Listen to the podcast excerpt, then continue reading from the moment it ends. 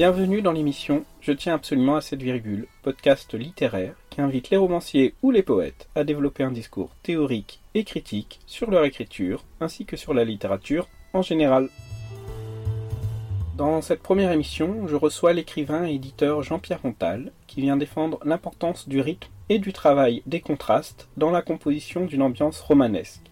Vous entendrez des extraits de ses œuvres lus par Marina Torre.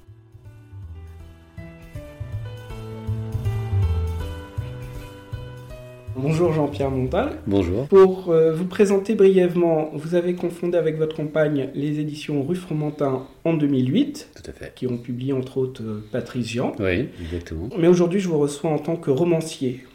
Vous avez d'abord écrit une biographie de Maurice René, euh, publiée par les éditions Pierre-Guillaume de Roux. Mhm. Et puis toujours aux éditions Pierre-Guillaume de Roux, vous avez ensuite publié plusieurs euh, ouvrages de fiction contemporains qui naviguent entre la deuxième moitié du XXe siècle et notre époque. Il y a, il y a beaucoup d'allers-retours. Exactement.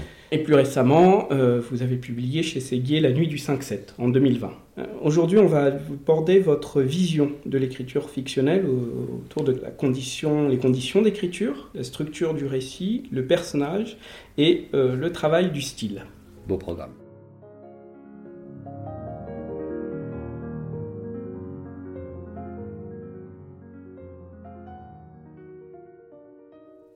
J'écris des livres. Je passe le plus clair de mon temps à en lire. Il m'est arrivé d'en éditer. Quand j'envoie une pile dans une caisse, je tombe en arrêt comme un chien de chasse. J'ai commencé à faire défiler les couvertures, tout en me répétant Tu vas être en retard. J'ai pourtant continué avec l'insouciance inégalable de celui qui court à sa perte, souriant, la fleur au fusil. Dans le deuxième bac, je suis tombé sur mon dernier roman. J'étais plutôt heureux de le trouver ici, dans le stock d'un soldeur. Je suis, pour le dire vite, un genre d'autodidacte. L'essentiel de ma culture et de mon goût pour les livres doit beaucoup aux empilements poussiéreux des librairies d'occasion. Aux éditions de poche vendues 2 euros, 5 euros les trois.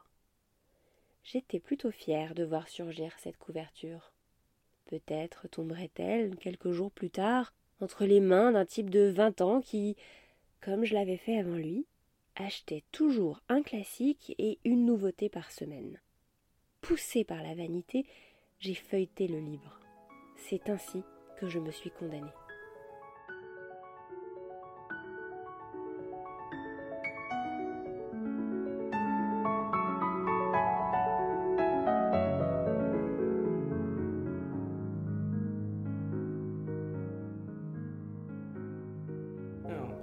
Justement vous viennent le sujet de vos romans Alors le 5-7 par exemple, c'est la rencontre avec l'éditeur. Jean Le Gall qui dirige les éditions Séguier m'a dit un jour, il y a un fait divers qui m'obsède, euh, il faudrait faire une enquête, Euh, il me parle du 5-7 et il me dit, euh, moi je vois plutôt quelque chose d'assez journalistique, précis, pour revenir sur les conditions du drame. Alors ça, je lui dis, bon, je, suis- je suis pas le bon, le bon numéro, moi j'aime pas faire ça, j'ai pas, j'ai aucune rigueur journalistique, euh, bon. Et je lui dis, mais en revanche, euh, j'aime cette histoire, j'aime l'atmosphère, ce que ça peut déclencher. Si tu veux, j'essaie de construire une, une idée de roman sur la déflagration du 5-7, toutes les, toutes les ramifications que ça, a pu avoir. Il m'a dit, ah, c'est peut-être pas mal. On est parti là-dessus. Euh, les années Foch, c'est vraiment c'est un lieu, l'avenue Foch, euh, et des rencontres que j'ai pu y faire. Euh, j'ai toujours pensé, même quand j'écrivais pas euh, ou que j'essayais d'écrire dans les années 90 et que je traînais beaucoup avenue Foch, j'ai toujours pensé que j'écrirais sur, sur cet endroit, sur ce lieu qui, ne m'a jamais lâché. Je suis encore y a trois jours, j'étais encore heureux d'être dans les contre-allées. Enfin bon, voilà, c'est le lieu. Euh, les leçons du vertige, mon deuxième roman, ce, sont les gens. J'avais envie de faire revivre une bande que j'avais vaguement euh, côtoyée. Comment élaborez-vous la structure de vos romans? Alors, ça, c'est un grand chantier. bon, déjà, vous avez, vous avez un début d'histoire. Enfin, je, je parle pour, dans mon cas, il y a plein de gens qui, qui doivent fonctionner autrement. Voilà. Moi, je, je ne fais pas de plan détaillé, si vous voulez. Euh, J'ai une histoire et j'essaye d'établir, on pourrait dire presque comme, une, comme un trajet de métro. Vous voyez je me dis, ça va commencer là. Un moment, ça passera par là. Là, ce personnage rencontrera truc. Peut-être qu'ils se sépareront et donc ça créera une situation là. Et puis ensuite, on, finira 15 ans plus tard, parce que je voudrais montrer le passage du temps. Et je, voilà, je crée comme ça une sorte de, squelette de colonne vertébrale. En revanche, je ne sais absolument pas ce qu'il va y avoir entre la première station et la deuxième station. J'en ai aucune idée. J'ai un destin des personnages, si vous voulez. Euh, comme ça, je me dis, ils vont vivre comme ça, ils vont aller là, ils vont faire ça parce que ça correspond à l'histoire que je veux raconter. Évidemment, derrière, derrière tout ça, j'espère qu'il y a un souffle qui se crée, une patte qui se crée, romanesque, euh, dont on se dit euh, qu'est-ce qui se passe. voilà, j'essaye aussi qu'il y ait des idées qui, passent et qu'il y ait des, des surprises. Bon, mais sur la structure, je commence par ça. Donc, j'écris et les, les choses, euh, des, pistes partent comme ça et modifient évidemment le squelette dont je vous ai parlé au, départ. Hein. Je suis obligé de le changer euh, petit à petit. donc, lors de la rédaction, est-ce que vous allez justement euh, d'un point à un autre ou alors vous rédigez dans le, dans le désordre Alors, je, je ne rédige pas, je rédige pas dans le désordre. J'essaye de garder la, la, la, chronologie de mon histoire. En revanche, je pars pour le point B et j'arrive bien à côté de ce point B parfois. Donc, ça a créé autre chose qui fait que le voyage vers le point C et le point D ne sera pas le, sera pas le même. Il y a un personnage qui a pris le dessus où je me suis. Mais il n'empêche qu'en règle générale, j'ai remarqué que je finis toujours avec un squelette finalement pas si éloigné de, l'idée de départ, mais avec des, avec des méandres, avec des, chemins de traverse, avec des personnages qui ont pris plus d'importance, plus d'épaisseur. Moi, j'ai toujours pensé que la structure faisait partie du style. Ce que je veux dire par là, c'est que euh, à partir du moment où j'ai trouvé une façon de structurer le livre, cette structure va conditionner à la fois l'écriture et particulièrement ce qui moi m'obsède complètement, c'est l'atmosphère. Je, veux qu'on ressente une, on ressente quelque chose qu'on ne peut pas ressentir par, euh, par le cinéma, par la musique. Je veux qu'on ressente quelque chose qui a un mélange de vie intérieure du personnage, de description extérieure. Je veux que cette patte-là se, crée. Et donc la structure me le permet. Je vais vous donner un, exemple plus concret que, que ça. Euh, mes livres n'ont pas la même structure. Or, pourtant, beaucoup de gens qui m'ont lu euh, me, me, disaient euh, ah c'est souvent un peu pareil il y a des retours dans le temps il y a deux époques. C'est vrai hein, je, pense que c'est bien observé. Euh, je ne sais plus quel écrivain disait pour faire une bonne histoire il faut deux cailloux et les frotter. Et ça je suis assez d'accord. Ça veut dire deux personnages antagonistes ça veut dire deux époques et je trouve que c'est assez vrai. À partir de là une fois qu'on a deux cailloux les deux gros cailloux on peut commencer à frotter on verra bien bien ce qui se passe. Mais cette, euh, description entre opposition comme ça me paraît pas tout à fait juste. Par exemple, un roman comme Les Leçons du vertige fait des allers-retours très structurés dans le temps. On passe des années 2000 aux années 80, des années 2000 aux années 80. Voilà, on fait, cet aller-retour, mais entre deux, époques. Et quasiment les parties font la même longueur. C'est très très géométrique.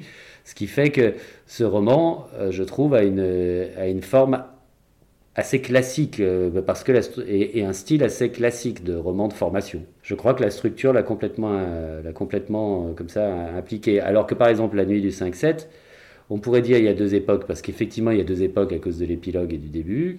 Et puis ensuite il y a l'histoire du drame où là il y a plusieurs époques et il y a le, drame des années 60, de la fin des années 60. mais il n'empêche que moi la structure que j'avais en tête c'est un un début de roman, une première partie qui filait tout droit à la Stendhal, roman d'apprentissage avec un héros qui, voit plein de choses, qui vit plein de choses, un trou au milieu qui est l'incendie du 5-7, et ensuite on repart sur quelque chose de beaucoup plus impressionniste, des chapitres beaucoup plus courts, centrés sur une histoire d'amour qui échoue.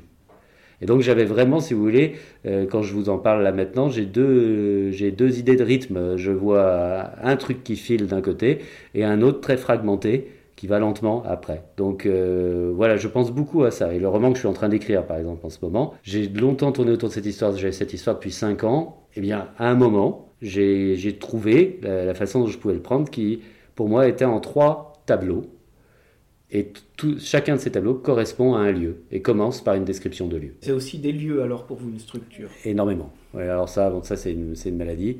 Le prochain roman, si, j'espère qu'il sera accepté et publié. Et, euh, euh, c'est un hommage au lieu, en fait. C'est même un hommage et même une, euh, à la force des lieux, à l'esprit des lieux, aux lieux qui font que les choses peuvent se passer. Et puis quand on y repasse, on se dit ah oui, c'était là. Enfin, cette force de, l'endroit. Parce que j'ai l'impression qu'aujourd'hui, entre les gens qui se font livrer à domicile leur repas par Deliveroo, euh, donc qui restent chez eux, Et puis les gens qui sont obsédés euh, par la mobilité, il n'y a plus que des lieux de passage. J'ai l'impression que le lieu extérieur qui marquait toute notre vie est quelque chose, devenu quelque chose d'un peu, d'un peu accessoire euh, finalement. Alors que euh, moi, je sais que les, les événements qui m'ont marqué, et dans les romans qui m'ont marqué aussi, je me souviens toujours de, de, de l'endroit où ça se passe. Voilà. Donc c'est un roman aussi qui, qui, parlera de ça. Et donc ces trois lieux, et si vous voulez, ça conditionne, euh, ça conditionne toute la structure, vraiment. Oui, c'est, ça se voit beaucoup euh, dans votre,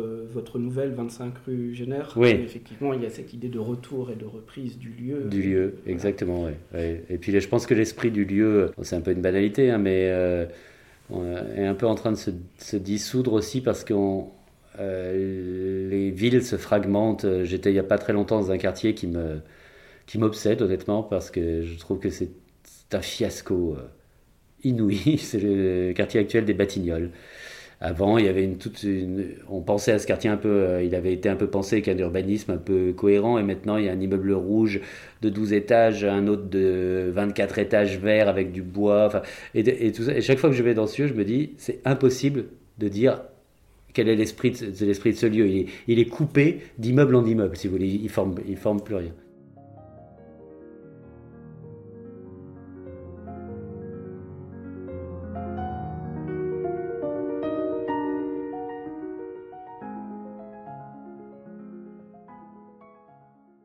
L'avenue Foch alternait les façades haussmanniennes et les immeubles plus récents, construits dans les années 70, avec leurs balcons protégés par du verre fumé, leurs larges baies vitrées rectangulaires, telles des résidences de bord de mer.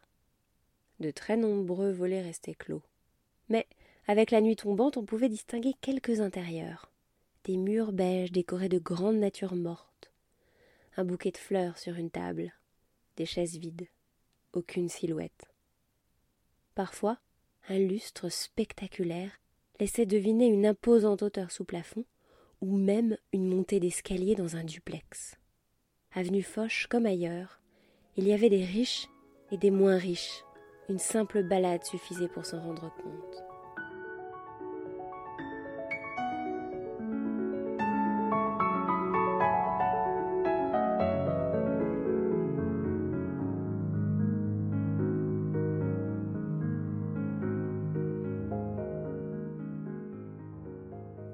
Son ouvrage L'ère du soupçon, Sarraute affirme Selon toute apparence, non seulement le romancier ne croit plus guère à ses personnages, mais le lecteur, de son côté, n'arrive plus à y croire. Pensez-vous qu'une telle position théorique est encore d'actualité? Je pense en effet qu'elle peut être encore d'actualité. Mais alors je ne le souhaite pas du tout. je, ne je souhaite que, que cette euh, position-là, cette question-là, euh, soit complètement dépassée maintenant. Je pense qu'elle l'est en partie grâce à une génération d'auteurs dont on a parlé, mais dont on parle pas assez. Par exemple, euh, c'est toute une génération d'auteurs qui tourne autour d'une revue qui s'appelait L'Atelier du roman, dirigée par Lakis Progidis. Et donc on a beaucoup parlé de cette génération parce que Michel Houellebecq était dans cette génération. Mais il y avait aussi des, tentatives de romans de Philippe Muret, il y avait Benoît Dutertre à l'époque qui avait écrit Si vous lisez Voyage en France, c'est quand même euh, un grand roman réaliste. Et tous ces romans-là sont assez réalistes, assez, on disait balsacien à l'époque parce que c'est vrai qu'ils parlaient de leur époque et puis des conditions matérielles, enfin voilà, n'étaient pas du tout déconnectés des, de la réalité. Et moi, à cette époque-là, j'ai lu, je lisais, j'ai lu certains de ces romanciers et j'étais soulagé. Je me suis dit, voilà, ça, ça, repart parce que, justement, pour ne pas pour dire à Madame Sarraute, que euh, on y croyait, on croyait au personnage et on se forçait pas à y croire. En tout cas, je crois que l'élan du, roman du 19e siècle s'est un peu tari à un moment et a repris. J'ai cette sensation, je dis peut-être ça pour me rassurer parce que c'est ce que j'aimerais faire, mais c'est pas impossible. Selon vous, euh, qu'est-ce qui pourrait expliquer ce retour euh, au, 19e et Oui, alors je dirais au romanesque, euh, au romanesque parce que, bon, après, pour être honnête, si vous regardez les listes de vente ou les listes de prix, encore une fois, sans polémique, parce que euh, moi, tirer sur les ambulances, c'est pas mon, affaire, mais, beaucoup de gens ont adoré lire les, livres d'Édouard Louis. Bon, voilà quelque chose qui, pour moi, sans romanesque, sans souffle romanesque. Après, on peut en discuter des heures. Et, sans doute par choix, honnêtement. Je ne pense pas que ce soit un hasard, il, y a pensé. Et euh, je crois que le souffle romanesque revient, enfin revient, est revenu, pour être honnête, euh, aussi parce qu'à un moment, il y a eu besoin, un besoin de réalité, de compréhension de, de ce qui se passe. Et là-dessus, moi, je partage une conviction, je le dis, je partage parce que je pense immédiatement à quelqu'un avec qui j'en parle en permanence, qui est Patrice Jean, autre romancier. Je crois qu'il n'y a pas mieux que le roman pour comprendre une, une, époque. Parce que vous pouvez être à l'intérieur de la tête d'un personnage, vous pouvez être dehors, vous pouvez sauter 10 ans, repartir 20 ans en arrière, vous pouvez, tout est possible. Vous pouvez faire un passage théorique si ça vous amuse. Vous pouvez euh, à un moment faire un faux article de journal, je viens d'en faire un dans le roman que je suis en train d'écrire, et, et, comme ça vous donnez cette patte, et cette patte, elle permet de comprendre bien des choses. Je, je ris toujours quand des gens me disent euh, Ah oui, le roman, le roman, c'est très lu, c'est de moins en moins lu, enfin, surtout lu par des femmes, on me dit souvent, et puis euh, généralement on me dit les hommes me disent je, lis plus d'essais, c'est plus sérieux. Et il me dit le romancier, ça invente. Alors moi, si vous voulez, j'ai l'image complètement contraire, c'est que pour moi, je trouve que l'essayiste, c'est pas sérieux du tout. Pour moi, l'essayiste, c'est un enfant qui piétine dans un coin et qui dit c'est ça la vision du monde, c'est ça ma vision du monde. Un grand romancier ferait mille fois mieux, mille fois mieux. Euh, euh, j'ai relu l'année dernière Lucien Leven. Et euh, les débuts de Lucien, l'envie de réussir dans l'armée et surtout le père de Lucien, là, voilà, la bourgeoisie fin 19e, euh, enfin, euh, du 19e, elle, est, elle existe et elle est encore là, elle est, elle est capturée. Qu'est-ce qu'un personnage romanesque? Ah, Ça, c'est une bonne question. Peut-être déjà dans la vie, est-ce que vous avez déjà vu, oui. connu des personnages romanesques? On peut commencer par là. Oui. Alors, ça nous amène à en tout cas ça nous amène, ça m'amène, à, un point qui est euh, peut-être pourquoi on écrit. c'est quand même bizarre, non? D'inventer une histoire, euh, c'est assez frustrant comme activité. On met beaucoup de temps à, arriver à un résultat qu'on juge bon. Alors pourquoi on écrit? Alors moi, et je, recroche, je raccroche avec votre question, j'ai découvert à peu près vers le troisième euh, livre, que j'écrivais pour, euh, pour redonner euh, vie à des gens. Je ne dis pas que je remets à chaque fois des gens, euh, des portraits très précis, mais c'est ce, qui me, ce qui me motive. Et donc, dès que je rencontre quelqu'un qui me fait l'effet d'être romanesque, j'en tire quelque chose et j'en fais une patte qui pourrait faire un personnage de roman. Mais pourquoi me paraît-il romanesque? Moi, je dirais un peu, un peu abruptement, parce que sinon on peut passer des heures sur ce qu'est le romanesque. Je dirais que c'est quelqu'un qui, qui a un mystère, qui essaye de le cacher, et cette tension le rend assez triste. Et comment euh, transposez-vous de la vie réelle, des personnages réels, euh, jusqu'à une œuvre de fiction euh, quel, quel, travail de transposition effectuez-vous? Alors c'est le, le, moment où la fusion en gros se passe entre ce que je vous disais tout à l'heure, l'histoire que j'invente, et quand j'invente l'histoire, j'essaye que les thèmes de l'histoire se, se, développent, prennent de plus en plus d'ampleur avec l'avancée du roman, et puis qu'on reboucle vers. Moi, il y a toujours des. J'ai remarqué qu'il y avait toujours l'épilogue dans mes romans, c'est parce que je veux qu'à un moment on, finisse comme ça, un peu de façon un peu plus étroite. Et donc, généralement, cette histoire, je vois les personnages qui sont dedans, et immédiatement, un personnage ou un autre me fait penser à quelqu'un que j'ai croisé, dont je pourrais utiliser certaines des caractéristiques. Donc je le, à la fois je l'utilise, mais je, le floute. Alors généralement, c'est très souvent des, c'est très souvent des personnages euh, décédés parce que je vous dis, c'est une motivation pour moi de dire euh, ça va pas s'arrêter là. quoi. Est-ce que vous fondez parfois euh, des traits de, caractère de quelqu'un que vous connaissez avec une autre personne que vous connaissez? Vous, vous, mélangez un peu différents. oui. Oui, oui, complètement. Je, je, mixe ça. Je ne veux pas écrire sur ma vie. Hein. L'idée, c'est pas du tout d'écrire sur des gens que j'ai connus. C'est que quelque part j'ai ça en, arrière-pensée, comme je vous le disais, je, veux m'en inspirer, euh, mais pour en faire, euh, pour en faire d'autres, d'autres personnages. Mais enfin, en arrière-plan, euh, les gens que j'ai connus sont, sont là. je ne vois aucun de mes livres où il n'y a pas une personne que je pourrais quasiment identifier, si vous voulez. Voilà. Sauf bien sûr dans le recueil de nouvelles où là on peut varier.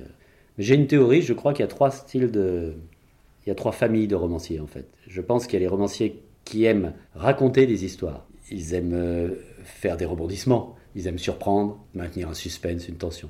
Ensuite, vous avez, je pense, le romancier qui, qui aime les idées. Derrière, derrière son histoire, ce qui lui importe, c'est de faire passer des idées assez fortes. Et il y a de très grands romanciers comme ça. Je veux dire, je pense pas du tout que ce soit un défaut, parce que beaucoup de gens disent oh, on sent trop les idées derrière. Quand c'est très bien fait, c'est très fort. Euh, donc je pense que c'est une famille de romanciers, si vous voulez. Et puis, il y a la dernière famille, qui est ceux qui aiment faire les présentations. C'est-à-dire ceux qui aiment créer un personnage et vous l'amener à la, page. Donc, en se disant, voilà, le lecteur va tomber sur, sur ce personnage, et ce personnage va l'emporter en lui-même et romanesque. Alors moi, je suis clairement de la troisième famille. Ça, c'est vraiment... Euh, je, fais les présentations, j'adore amener un nouveau personnage, j'adore euh, euh, faire un flashback pour expliquer d'où vient ce personnage. Voilà, je sais que l'art du roman, ensuite, c'est de faire un peu fusionner ces trois familles, hein, bien sûr. Mais on sait tous quand on écrit qu'on a un point fort ou quelque chose qu'on aime bien, qu'on sait faire, sur lequel on peut se rattacher. Moi, c'est ça. Alors au-dessus de ces trois familles, il y a Flaubert et Tolstoï qui font tout ça et en plus le transcendent. Mais sinon, je pense qu'on serait parti comme ça.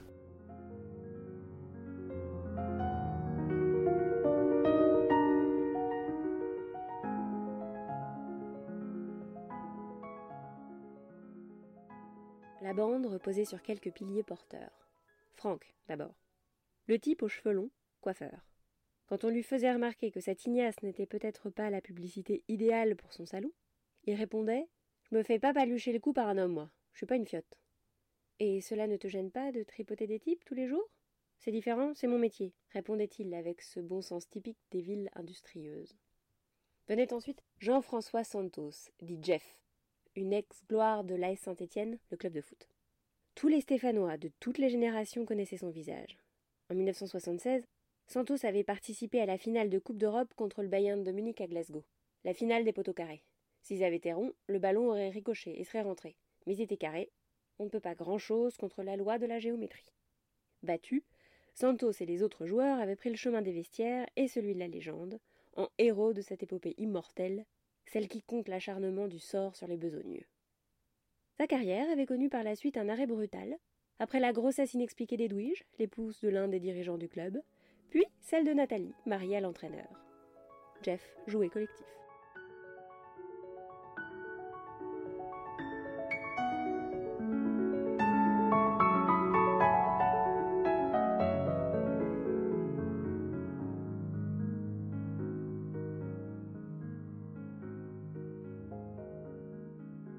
Gérald note dans sa nouvelle Une centaine de fautes départ, je crois que c'est un, auteur que vous avez actionné, euh, la difficulté de saisir par les chevilles l'un des personnages que vous préférez et de le débarquer alors qu'il hurle, qu'il s'accroche et qu'il faut faire sauter en même temps que lui une demi-douzaine de scènes brillamment réussies. Avez-vous déjà eu à supprimer en cours de route des personnages ou des scènes que vous trouviez brillantes euh, dans un souci de cohérence ou pour euh, donner davantage de rythme au récit?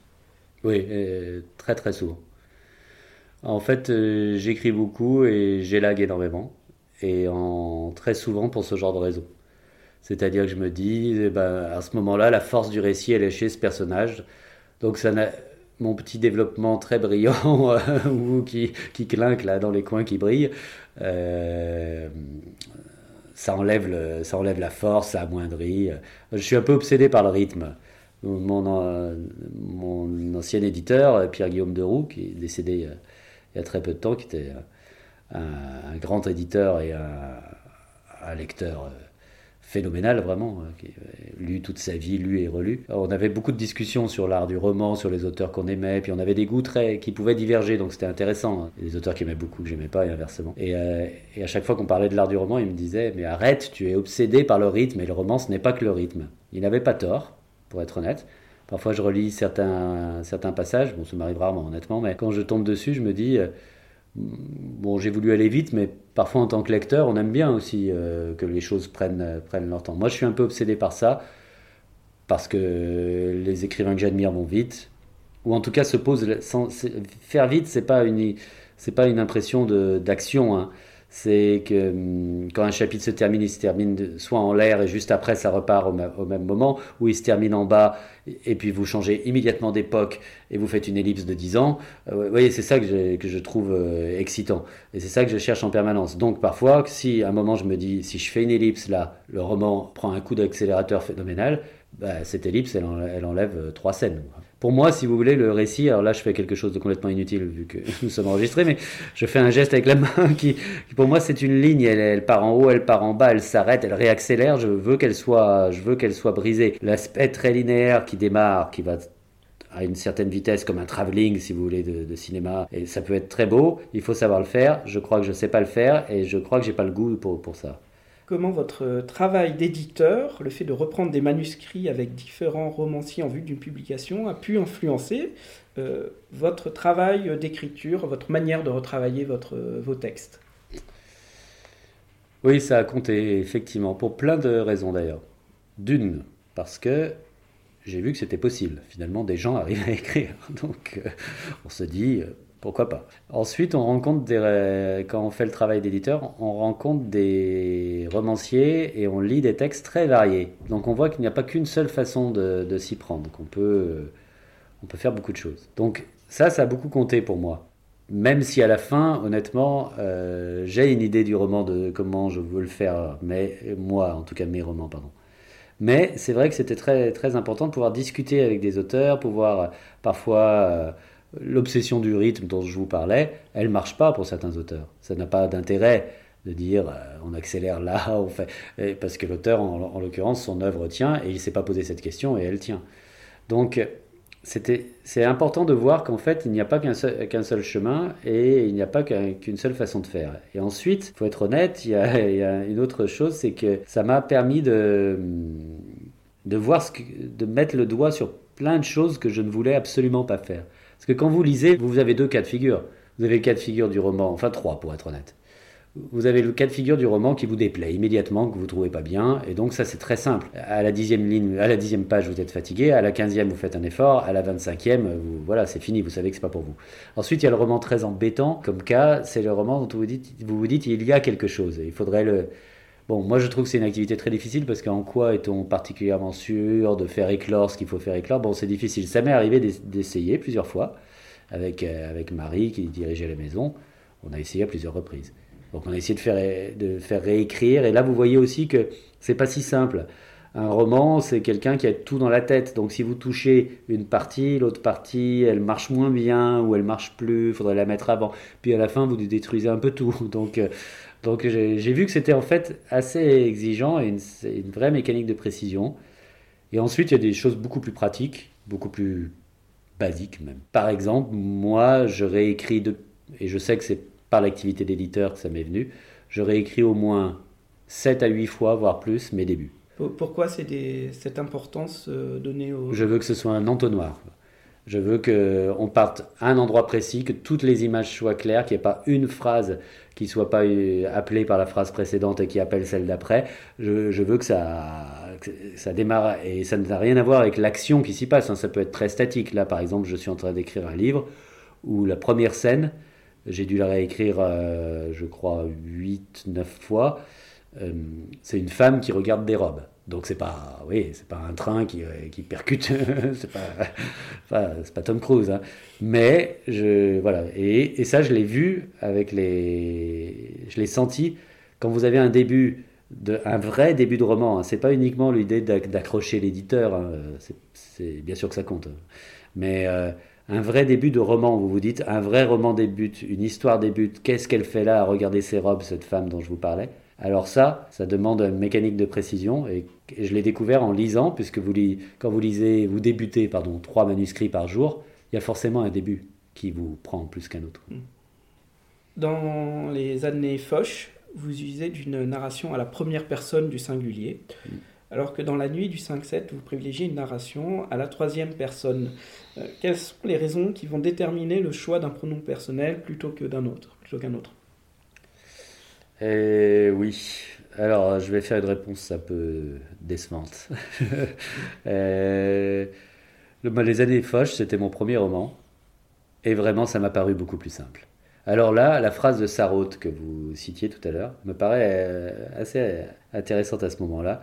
C'est vrai que quand vous écrivez au début, c'est quand même dur de croire à, à Gustave X. Euh, faut lui donner une grosse épaisseur pour y croire. Faut être sûr de soi, quoi, grosso modo.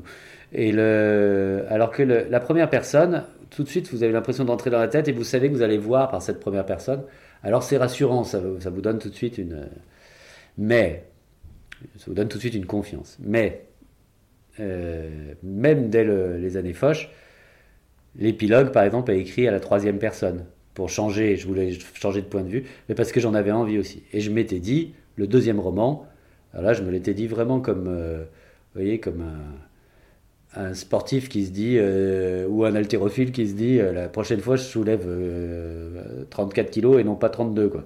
Je m'étais dit, le deuxième roman, il faut y aller, c'est du sérieux, il faut créer un personnage, et c'est à la troisième personne. Pour moi, c'était ça le roman.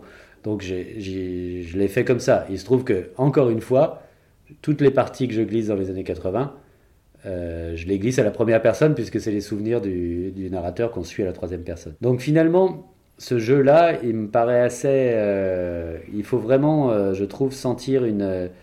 Une, façon de répartir, les, de répartir les registres, de répartir les, les rôles. Mais il y a des histoires, comme la nuit du 5-7, je savais que ça serait immédiatement à la troisième personne parce que j'avais immédiatement mon personnage principal.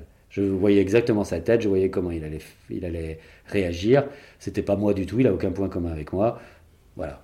Le roman que je suis en train d'écrire est à la troisième personne.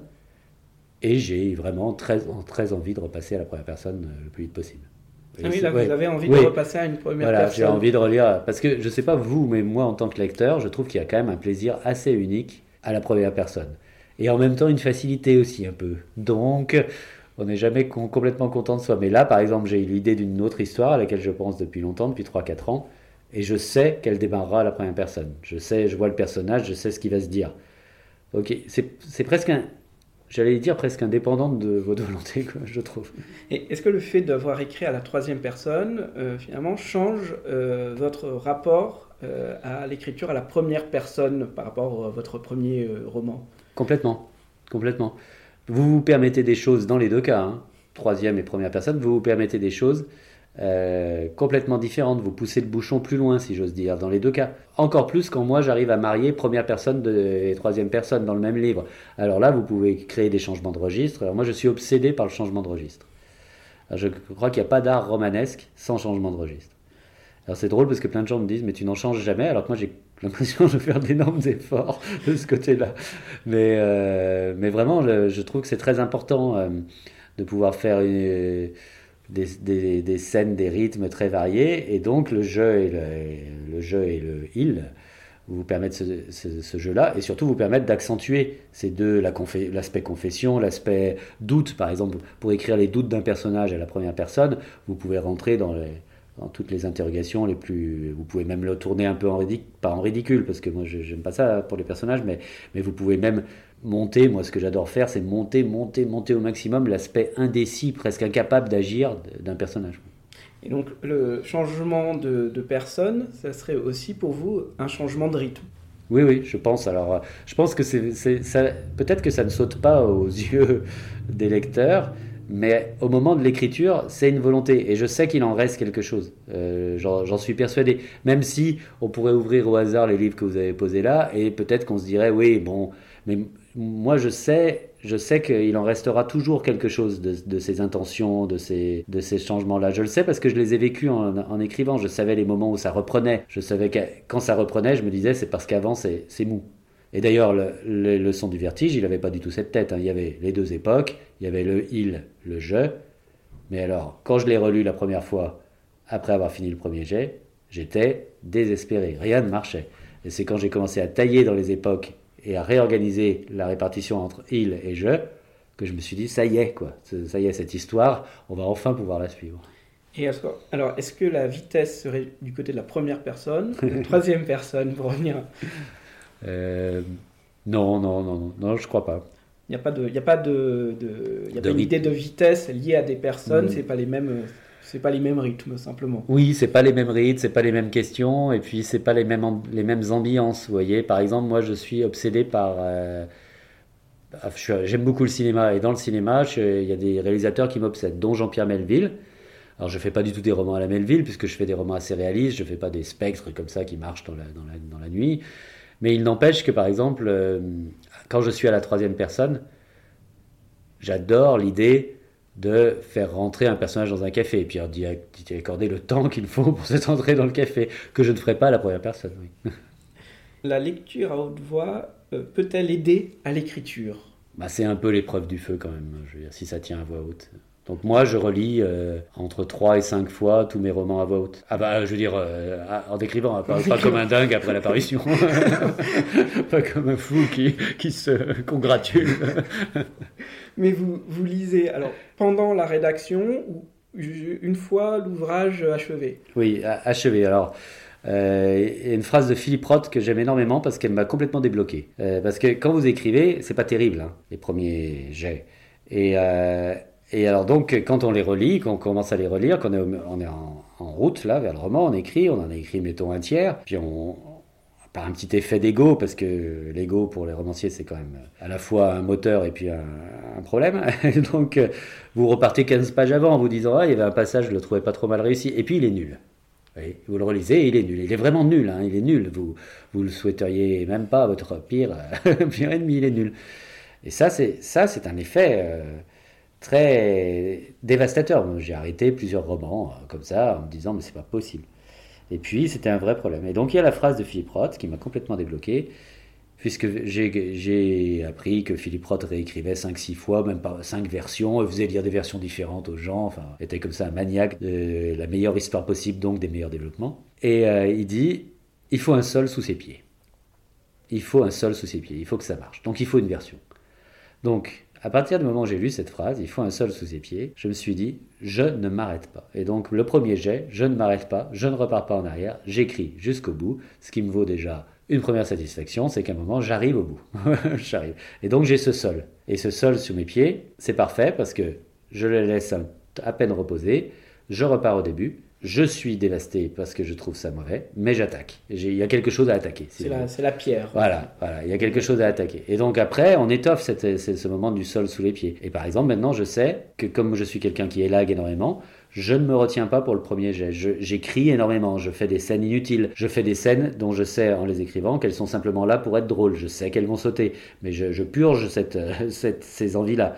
Et après, j'arrive, j'ai ce sol sous mes pieds, donc je peux marcher dessus, je peux creuser dedans, le sol, le sol existe. Ensuite, je repasse sur le sol retravaillé.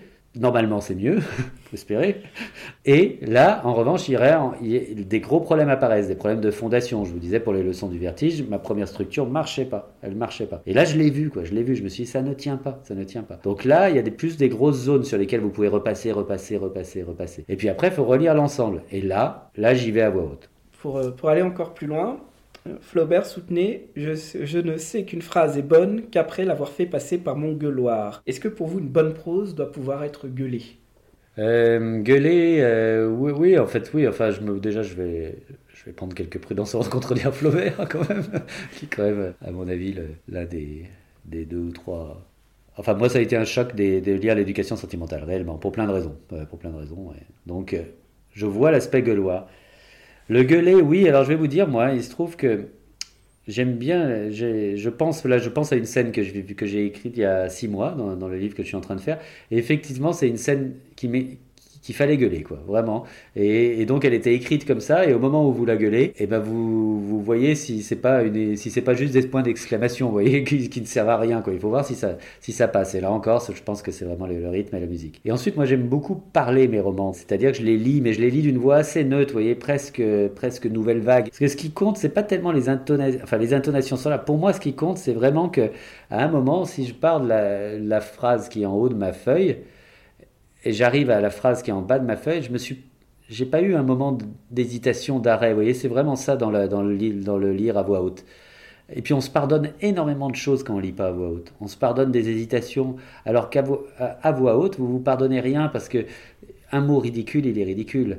Euh, une phrase qui s'enchaîne mal avec l'autre, elle s'enchaîne mal, vous voyez. Euh. donc peut-être, ça ne veut pas dire qu'il faut repasser forcément pour faire une jointure qui serait forcément un peu factice, mais ça veut peut-être dire qu'en fait on est en train d'enchaîner deux idées qui n'ont pas à s'enchaîner. Ça veut peut-être dire qu'on est plutôt sur un chapitre qui va fonctionner par petites parties courtes, comme je fais dans la nuit du 5-7 euh, au moment de la, rupture. voilà, donc je, pense qu'il a raison. Il faut le gueuler ou le parler. En tout cas, il faut l'entendre. Il faut l'entendre, ça j'en suis sûr. Et après, je crois qu'on parlera du style.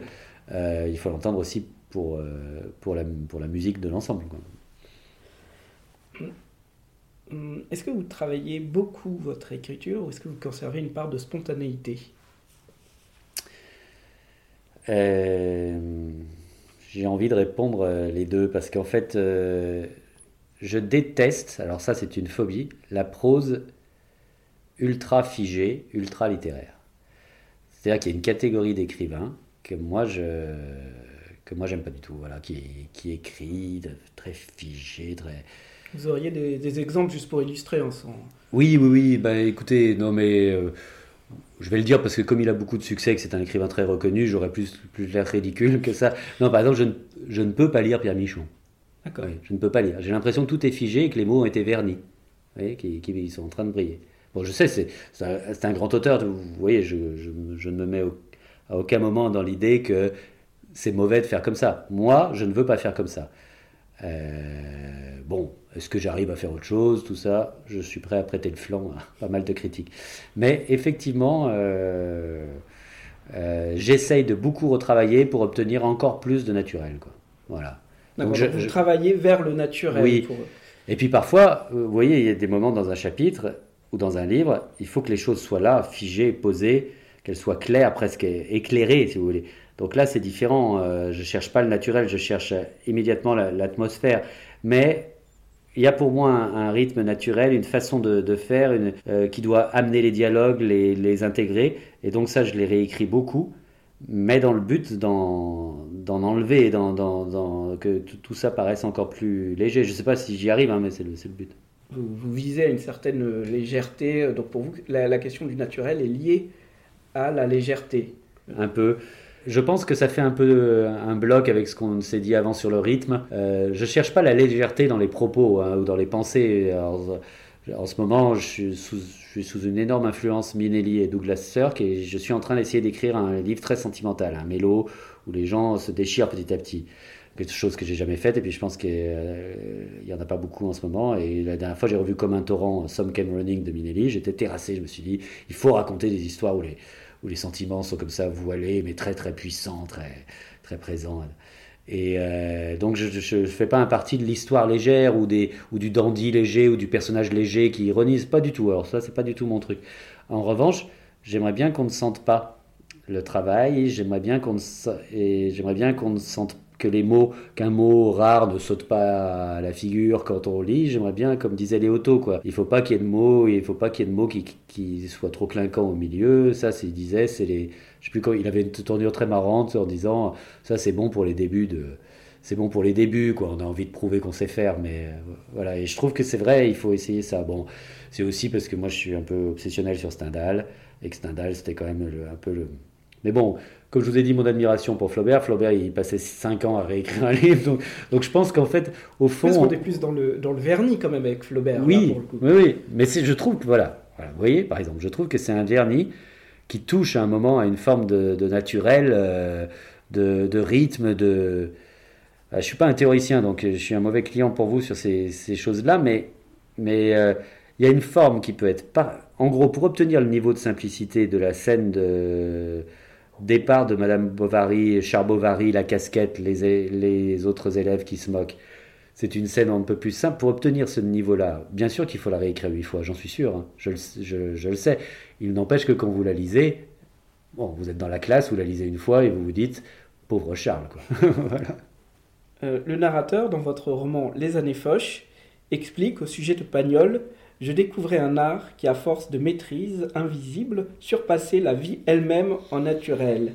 Est-ce que cela correspond à votre propre démarche artistique pour faire euh, la suite de ce que vous venez de, dire. Oui, voilà, j'aurais dû dire ça en fait. La réponse un peu alambiquée d'avant servait uniquement à... Voilà, c'est voilà, ça, c'est exactement ça. Et je le retrouve chez certains artistes dans des domaines très variés, dans la musique aussi. Hein. Moi, je suis très très fan d'un artiste américain qui s'est suicidé malheureusement il y a peu de temps, qui s'appelait David Berman. Euh, David Berman, on avait l'impression que les chansons étaient toutes les mêmes et euh, bah, qu'elles se sifflotaient. Et puis euh, les nuances font que on, les sent. Ou par exemple certaines scènes de Piala me laissent pantois. Voilà, moi je, je suis pas un, fan de Piala trop traditionnel, parce mon Piala préféré c'est Police. Bon, je sais que chez les, chez les fans c'est pas le cas, mais par exemple les scènes, certaines scènes de Police, j'adore si vous voulez pour aller plus loin, et parce que vous mettez le doigt sur un truc qui me paraît très important, s'il y a du naturel, ils permettent de cohabiter un moment avec l'artificiel et de faire de l'artificiel beau. Je vais prendre un exemple dans Police. Toutes les scènes de commissariat sont quasiment naturalistes, sont très très, voilà, elles sont là, très réelles. D'ailleurs, ils filmaient, il y avait des vrais policiers dans les acteurs. Et puis à un moment, vous avez cette scène irréelle dans la voiture entre, euh, Marceau et, et, et Depardieu les dialogues sont complètement artificiels, quelque part. Personne ne parle euh, comme parle de Pardieu à ce moment-là. Mais c'est justement cet, entre, cet entrechoquement qui est génial.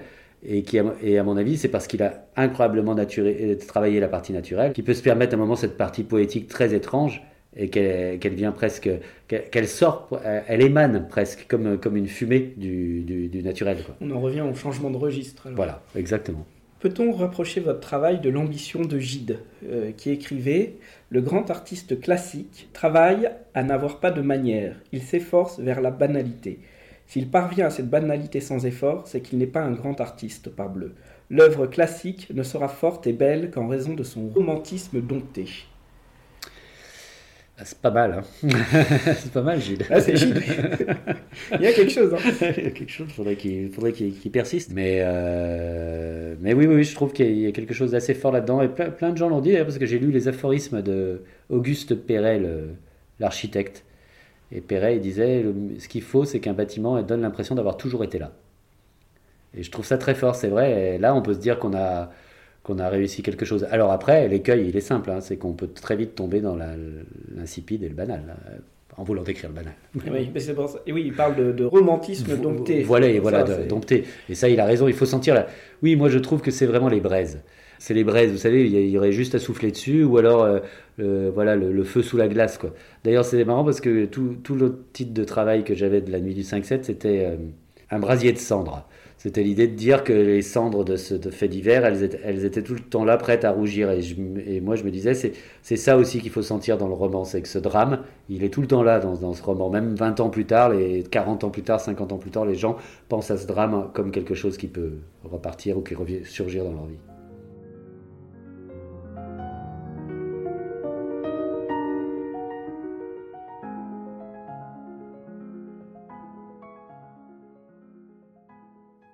Chaque couple parvient un jour à un faux plat qui n'a rien à voir avec l'ennui ou la routine et provient plutôt d'un équilibre entre l'habitude et l'amour.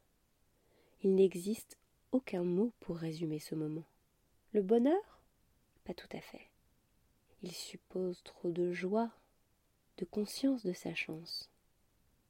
Philippe Lévy citait souvent le titre d'une pièce de théâtre des années soixante, la révolution doit s'arrêter à la perfection du bonheur. Quelle vision abominable. Un groupe soudain comblé, persuadé d'avoir agi pour le bien de tous, le sourire pharisien vissé aux lèvres. Heureux, comme le criait Fernand Reynaud, mais un Fernand avec l'air grave, révolutionnaire, sans la mine niaise du comique. Les nations connaissent parfois ce même faux plat, cette harmonie sans tapage. On parle alors de civilisation. Un couple civilisé? Hmm, Pourquoi pas? Ce qui vaut pour les pays vaut aussi pour les humains. Quand ce lien logique se brise, les catastrophes ne sont jamais loin.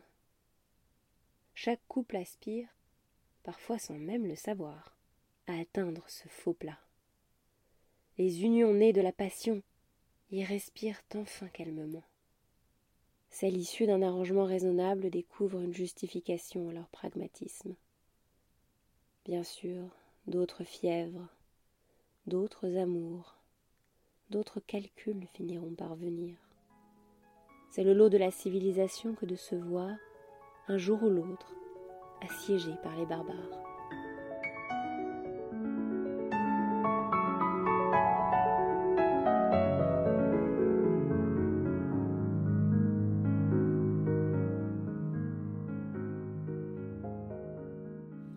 Tête euh, Proust euh, qui soulignait l'emploi particulier des adverbes ou des temps chez Flaubert. Effectuez-vous ainsi un travail de relecture euh, sur des classes grammaticales que vous évitez, que vous privilégiez, par exemple sur les adverbes, les adjectifs? Oui, oui, oui, oui, je fais attention à certaines choses. Par exemple, je fais attention aux adjectifs. Voilà, j'essaye qu'il y en ait pas trop. J'ai une manie qui est de compléter un adjectif par un autre. Alors je fais très attention à ne pas trop céder. Bon, parfois je trouve ça pas mal et je trouve que ça apporte quelque chose, donc je le laisse. Mais voilà, je fais attention à ça. Les adverbes, je sais qu'il y, a vraiment un problème avec les adverbes. On dit euh, pas trop d'adverbes, non, pas d'adverbes. Et ça, moi, je dois dire que je gêne pas énormément. Je, sais que parfois on s'en tire avec un, un, adverbe euh, qui permet d'adoucir, enfin qui, qui, est de facilité. Mais euh, parfois je trouve que ça donne un, certain rythme et une certaine atmosphère, même. Euh, bon, je sais pas. Mais en revanche, oui, oui, j'essaye. Alors sur les temps, alors là, oui. Parce que j'essaye de créer avec le rythme et de choisir dans les temps du passé en fonction du rythme. Le passé composé, le passé simple, imparfait, comme ça qui peut ralentir les choses, leur donner de la perspective, accompagner une ellipse. Et puis alors il y a quelque chose que j'aime énormément, c'est l'action se passe, il se passe un moment assez prenant, tendu, quelque chose, et là, naturellement, tranquillement, ça passe au présent. Alors ça, si j'arrive à le faire, je le fais dans chaque livre quasiment, c'est que je me dis, cette scène-là, elle, elle pivote quelque chose. Ça veut dire qu'à un moment, ça se passe sous nos yeux, c'est là, il faut pas le louper. Donc... Euh, donc, le verbe, les verbes, ça serait les temps, ça serait plutôt du côté, euh, là encore, du rythme, et les adverbes, c'est une, c'est une couleur, c'est une atmosphère. Complètement. Et, euh, et, moi, le verbe est très important. Pour moi, ça visse l'intégralité de la phrase. Une fois que vous avez trouvé le verbe, il n'y aura pas besoin de grand-chose. C'est là que, que s'effectue beaucoup votre travail Sur le style et Sur le style, j'entends, oui. Oui. Oui, oui, oui. oui, énormément. Énormément sur ça, et le, et le rythme des phrases et la musicalité à voix haute. Mais c'est vrai qu'après, quand je réécris, je, regarde s'il n'y a pas meilleur verbe, s'il n'y a pas mieux. Parce que souvent, quand vous trouvez le bon verbe, votre phrase, vous la raccourcissez de quatre mots. Hein, parce que le verbe dit, fait passer toute la, tout, tout, toute l'idée. Et ensuite, il y a des mots aussi qui marchent dans les. Je me souviens d'un jour dans, dans, les leçons du vertige, il y a un personnage qui se lance dans une lutte un peu, un peu perdue d'avance. Et puis son frère s'en rend compte et se dit ah il doit être dans cette lutte. Et il disait être dans cette lutte avec ses soldats perdus. Je me disais soldats perdus. Non. Et, j'ai repensé au carteron. Oui. Avec, j'ai juste mis avec ce carteron et le carteron de généraux et les. Bon, je trouvais que l'image elle, marchait tout de suite et ça m'a a réduit à la fin complètement mon ma phrase et ma phrase l'idée était tout de suite là et c'est particulièrement vrai pour, les verbes en revanche je pense que c'est c'est très vrai et d'ailleurs cette impression là je trouve c'est là que le style se fait je trouve intégralement. Moi, en tout cas, je trouve qu'il y a une recherche du naturel. On élague pour une simplicité, on travaille pour que ça ait l'air encore moins travaillé quelque part. Mais en même temps, il faut que ça garde une, caractéristique. Proust, que vous citiez tout à l'heure, il disait euh, chaque livre euh, ou chaque chef-d'œuvre, je sais plus, est écrit dans une langue étrangère. On peut pas non plus être complètement à plat. Il y a rien de pire, je trouve, que les gens qui, qui jouent en disant moi j'ai l'écriture blanche. Le plus beau compliment qu'on ait fait, c'est une dame dans une signature. Elle m'a dit euh, c'est écrit, très simple, mais on sait que c'est bien écrit. Et euh, d'une, c'était gentil, et de deux, c'était ce que je c'était ce que je vise. Il faut quand même que ça reste particulier. Donc on est là, on rabote. Euh, moi, en tout cas, je fais ça. Et puis à un moment, il faut que ça reste personnel, il faut que ça reste particulier, il faut que les gens ne soient pas en train de lire une notice. Parce que la blague de Stendhal que j'adore, qui il faut que ce soit écrit comme le code civil, c'est très fort, honnêtement. Mais parce que c'est un roublard, il ne faut pas uniquement que ce soit écrit comme le Code civil, il faut que ce soit un peu écrit comme Stendhal aussi. Quoi. Donc euh, voilà. Et euh, pour euh, conclure, comment, alors c'est une, une, question un peu théorique, comment définiriez-vous votre idéal stylistique?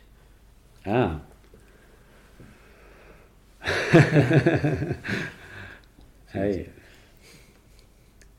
ah, c'est dur ça, c'est dur, c'est dur, c'est dur. C'est dur parce que comme je viens de vous le dire, j'essaie de j'essaie de faire cohabiter plusieurs choses. Et alors je vais vous me voyez venir, je vais essayer de trouver une, un échappatoire à tout ça. Non, si je devais parler d'écrivain, oui, exemple, simplement, si on devait répondre franchement à la question. Voilà. Euh, moi, j'ai toujours essayé de faire cohabiter, grosso modo, Flaubert et Modiano. Un vrai réalisme avec des coins floutés un peu, où les choses se distendent. Il y a un peu ça chez Melville, pour lequel j'ai une vénération. Quand vous regardez, à mon avis, un chef-d'œuvre absolu qui est L'Armée des Ombres, ce ne sont que des souvenirs à la fois de Kessel et du livre, donc tiré du livre, et puis de Melville aussi qui avait été dans la Résistance. Mais ces personnages sont presque des saints. Ils sont, ils sont euh, héroïques, euh, au-delà de l'héroïsme, d'ailleurs, ils ne sont pas héroïques, c'est presque de la sainteté dans l'action. Donc ils sont presque irréels. Donc mon idéal stylistique, je dirais que c'est ça, c'est vraiment de faire cohabiter euh, le réalisme et le flou, et pas du tout de façon répartie, oui, mais que tout ça s'imbrique, et que donc à un moment, on passe de l'un à l'autre, et, puis et puis ça donne une impression flottante, mais réelle. mon éditeur Pierre-Guillaume Deroux, mon précédent éditeur, m'avait dit sur les années Foch, en m'appelant, il m'avait dit on a l'impression de lire Le Feu Follet raconté par Modiano. J'étais content.